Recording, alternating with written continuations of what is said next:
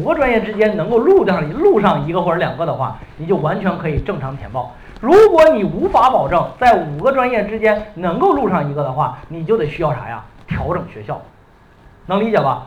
以避免什么呢？以避免你被这个学校调剂到你自己永远也不想去的专业，永远不想去的专业，大家觉得有没有？是不是很多呀？档案学，谁想学档案学？图书馆学，有人想学吗？农机与化肥，有人想学吗？种子科学。还有风学，有人想学吗？动物科学、动物医学，还有就是我们很多男孩不想学的护理。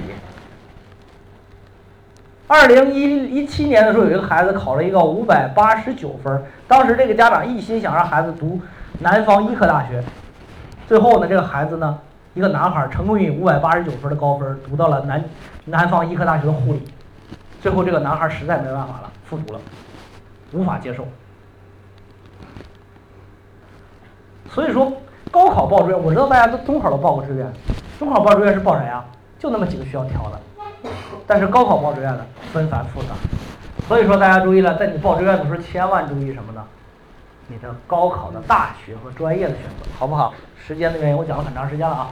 好，这个同学，呃，这这个同学更惨哈，这个同学也让我分享他的案例哈，四百六十五分，最后学的是河南科技学院的动物检验检疫，最后这个同学也复读了。好，呃，那么这个专业呢纷繁复杂，大家就发现实际上呢，我们对于专业的理解太简单了。我们现在再做一个测试，大家来把这些专业帮我分一分，生物工程、生物科学、生物技术、生物医学工程都是干啥的呀？哪个是跟生物有关？我知道在座的各位很多的家长听孩子的，但是你一听孩子就废了。为啥？这些孩子呢，天天就是盯着自己那几个擅长的学科在选。为啥呢？因为学理科的同学生物最简单嘛，所以说好多人都想学生物。然后呢，学文科的同学觉得啥呢？觉得历史最好玩，好多人想学考古。然后呢，你就会发现啥？你就会发现还有一些文科的孩子呢，一心想学心理学。还有一些理科的孩子呢，就一心想学这个，就就是就就是，比如就就你很不理不能理解的东西，然后他们就觉得那些很好，但是等到他到大学的时候就后悔了。你觉得心理学这个东西有市场吗？好多人哎都跟我咨询，老师我们还想学心理学。我说你知道心理学咋回事吗？你，心理学不就当心理咨询师吗？我说你在你活这么大，你见过中国有一个心理咨询师吗？你谁见过中国有心理咨询师？你见过美国有？见过中国有吗？是曾经国家发过一段时间的国家二级心理咨询师证，但是后来不是叫停了吗？为什么？因为大家国家觉得啊，我们培养出的心理咨询师那就不是心理咨询师，那简直就是啥呢？简直就是忽悠人呢。所以说后来二级心理咨询师又取消了，职业资格都取消了，你觉得还可能培养你当心理咨询师吗？你想太好了，法医秦明看太多了吧？还有的一些一些这个女孩子想学法医的，你知道公检法在招生法医的时候不要女孩，你知道吗？所以说大家你要注意一点啥？专业和专业不像你想象那样。我们来看中医学、中西医结合临床医学和临床医学哪个能当医生？那中西医结合临中西结合临床医学能不能？我跟你说，这三个在某种意义上来说都有机会当医生，但是当的是不同方向的医生。这是中医，这是中西医，这是临床西医。那么他面向的就业的岗位和医院的体制是不一样的，但是他们当医生是不同的不同的方向。再有一点，风景园林、园艺和城乡规划这三个专业是干啥的呀？上次我在讲座的时候，有一个女孩说：“老师，我要学园艺。”我说：“你学园艺，那你未来想干啥呀？”老师，我就想干那个啥，比如说看那个插花师干的挺好，对吧？然后呢，还看着挺不错的，然后呢，看着挺挺悠闲自在。我说：“那你要是真的话，你要喜欢上茶叶的话，你是不是得学茶学呀？天天给人泡茶呀，茶艺师，是吧？”实际上呢，这园艺是农学专业，风景园林是工学专业，这是未来培养建筑工程师的。城乡规划是工学专工学专业，这是培养建筑设计师的，这也是建筑设计师的这两个。明白吗？建筑设计师三个专业是一个大类，叫做建筑学类。建筑学类下属三个专业，分别是建筑学、风景园林学和城乡规划学。这三个专业都是五年制，未来培养是建筑设计师了，能理解吧？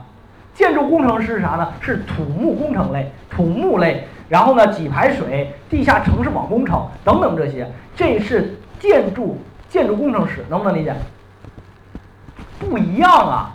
有的人老师一直觉得，哎呀，我们孩子未来两年干建筑设计师，那我们学土木工程吗？错了，你是干施工的，干工程监理的，不是干这个这个设计的，能理解吧？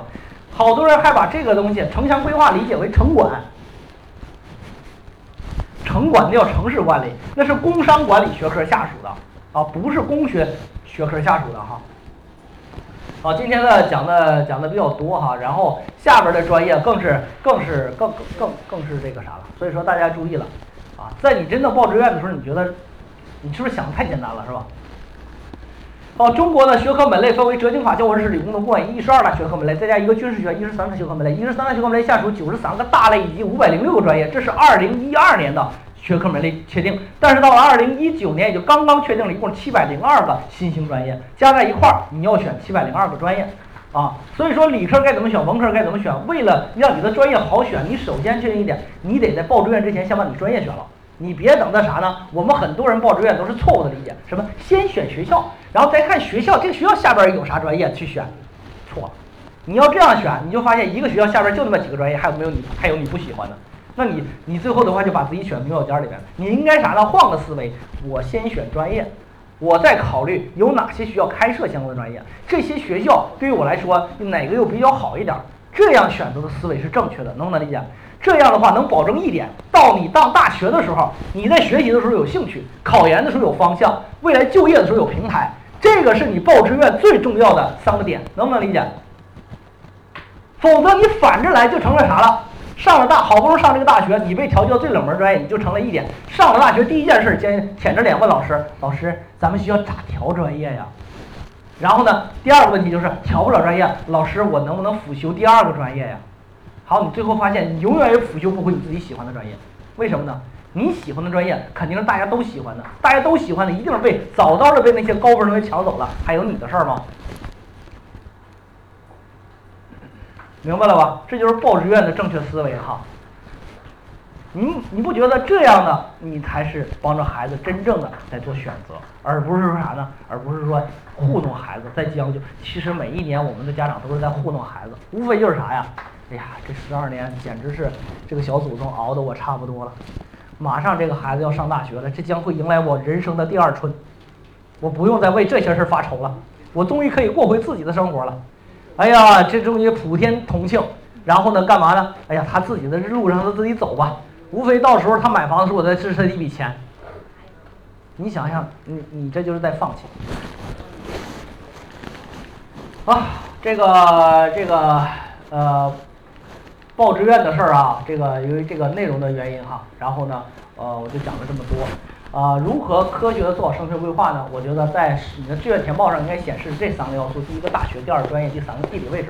城市也很重要，千万别忽视了城市。啊，因为啥呢？因为城市确实对于一个孩子升学的平台，呃，未来成长的平台很重要哈。然后呢，这个当年，比如说我吧，河南大学毕业的。其实我现在现在的话，当时后悔有点没没有点后悔没填天津的学校或者北京的学校，啊，相对来说的话可能就不太一样。所以说呢，在这个过程当中啊，大家也注意了，别忽视城市。我一直也说了，在中国现在近几年的发展的过程当中，其实你会发现城市的特特殊因素现在越来越凸显了，对吧？啊，北上广深回来的人，其实他无从无论从视野和未来的发展的空间上来说，他都比别人更有前瞻性。啊，我当年从上海回来的时候，我就觉得郑州的速度太慢了，就是我觉得郑州人太慢了，在路上居然还有啥呢？还有骑自行车的，还有走路的，还有悠闲的。我到了长葛，我彻底崩溃了。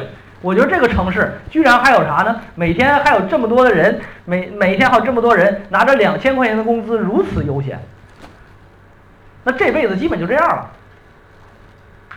我觉得那那那那。那这这地方真的适合养老。我说这是六十岁以后干的事儿，你可以想象有多少人现在干着我六十岁以后都能干的事儿。那我接下来这你这四十年应该干啥呀？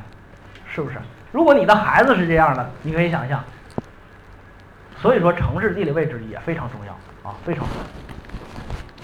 那么在报考的时候呢，呃，我们学有教育的专家呢，都能够帮你规避风险，就是滑档的风险呀，一定帮你规避掉，就是你所有的滑档风险都帮你规避掉，是要做到安全。同时一点呢，要给你填报你合适的院校，就给你更多种选择，而不是你自己那点儿小小的选择，就是给你更多的选项，让你觉得呢，其实你未来其实发展空间很大。再有就是专业。给你选择你合适的专业，五百零六个专业，到底选哪个？再有的话，要满足你的需求啊！你自己未来，老师，我到底想考研还是就业呀？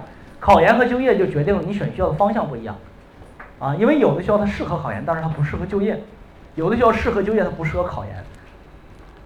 这种学校很多，比如说有个学校叫浙大宁波理工学院和浙大城市学院，这俩学校，你要从考研来说，它俩不太合适，因为这俩学校是从民办改的公办体制，今年才改的。但是你要从就业的角度来说，这俩学校一个在杭州，一个在宁波，本身呢就是好的地方，而且这俩学校呢在江浙沪地区的就业方面的市场方面，这个企业还是非常认可的。所以说你要从两个角度去考虑这学校，你又该咋选了，又不太一样。呃，我们学有教育的这个专家团一般来说呢，呃，我觉得这是我给我给每个规划老师制定的制定的。公式，如果你想做好一个规划老师，第一，你必须有很好的职业操守和职业规范。这个职业操守是啥呢？我总结了八个字，叫做啥呢？叫做以人为本，客观公平。什么叫以人为本呢？就是你一定要围绕着你面前的这个学生来去做，而不是啥呢？而不是简简单单拿分数配。我们很多的一些专专家老师就喜欢拿啥？哎，你别说别的，你别跟我说那么多，你就告诉我你多少分。文科、理科、男孩、女孩，你就告诉我这就行了。你不用跟我说那么多，你不会，我会报，你不会报，我会报，你就告诉我这个就行了。为啥？